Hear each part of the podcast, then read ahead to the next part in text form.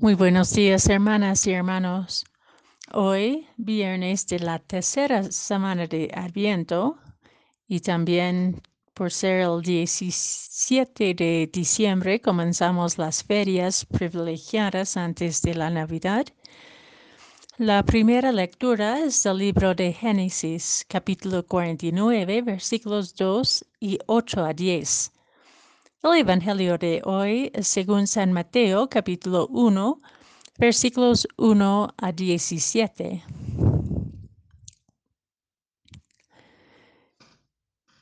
Genealogía de Jesucristo, hijo de David, hijo de Abraham. Abraham engendró a Isaac, Isaac a Jacob, Jacob a Judá y a sus hermanos. Judá engendró a de Tamar a Fares y a Sara, Fares a Esrom, Esrom a Aram, Aram a Amin, Aminadab, Aminadab a Nas, Naasón a Salmón, Salmón engendró de Rahab a Boz, Boz engendró de Ruth a Obed, Obed a Jesé y Jesé al rey David.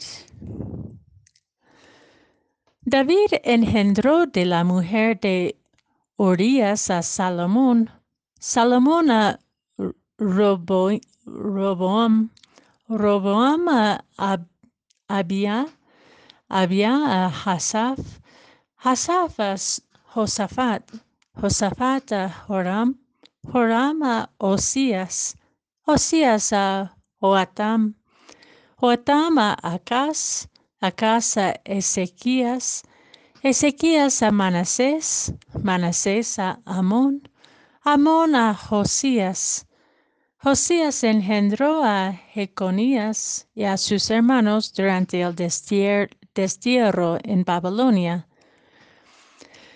Después del destierro en Babilonia, Jeconías engendró a Salatiel, Salatiel a Zorobabel, Zorobabel a Abiud, Abiud a Eliakim, Eliakim a Azor, Azor a Sadoc, Sadoc a Akim, Akim a Eliud, Eliud a Eleazar, Eleazar a Matán, Matán a Jacob, y Jacob engendró a José, el esposo de María, de lo cual nació Jesús, llamado Cristo.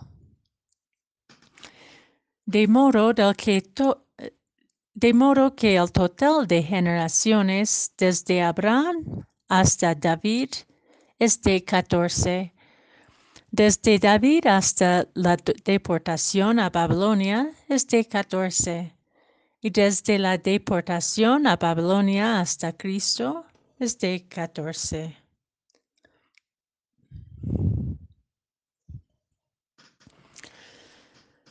Lo que me llama la atención al meditar esta genealogía de Jesús según el Evangelio de San Mateo hoy es la larga historia de caminar en la fe desde Abraham de lo, que, de lo cual Jesús es partícipe y que también somos partícipes en las próximas generaciones de creyentes que hayan sido engendrados por y nacidos en Cristo.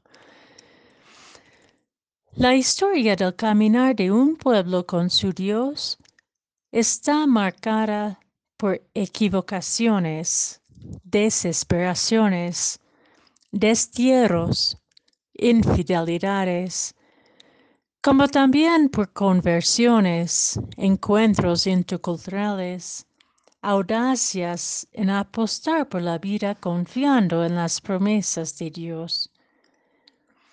Podemos releer nuestra propia historia en este sentido como un caminar con un Dios que nos ama a pesar de nuestras violencias e incoherencias y nos es fiel aun cuando no lo somos.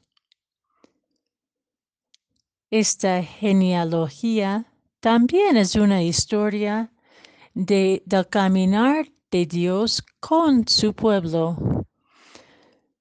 Su deseo de compartir con nosotros en nuestras alegrías y tristezas, en nuestros logros y fracasos, en nuestros exilios por la arrogancia y retornos por la humildad, es un deseo que nos mantiene en pie, en camino, y es precisamente este amor esta fidelidad de Dios que desemboca en su propia encarnación en la historia humana.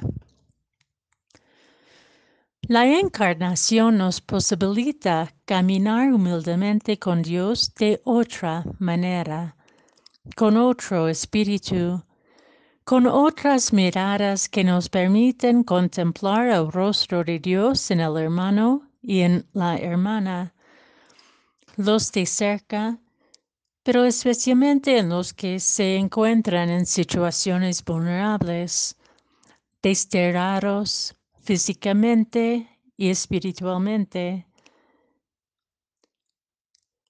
quebradas por sus limitaciones y angustias, violentados por la injusticia y violentos por la falta de creerse amados. Que seamos testigos de la encarnación, del caminar de, con Dios en la vida cotidiana y así podamos seguir engendrando a Cristo para las generaciones futuras.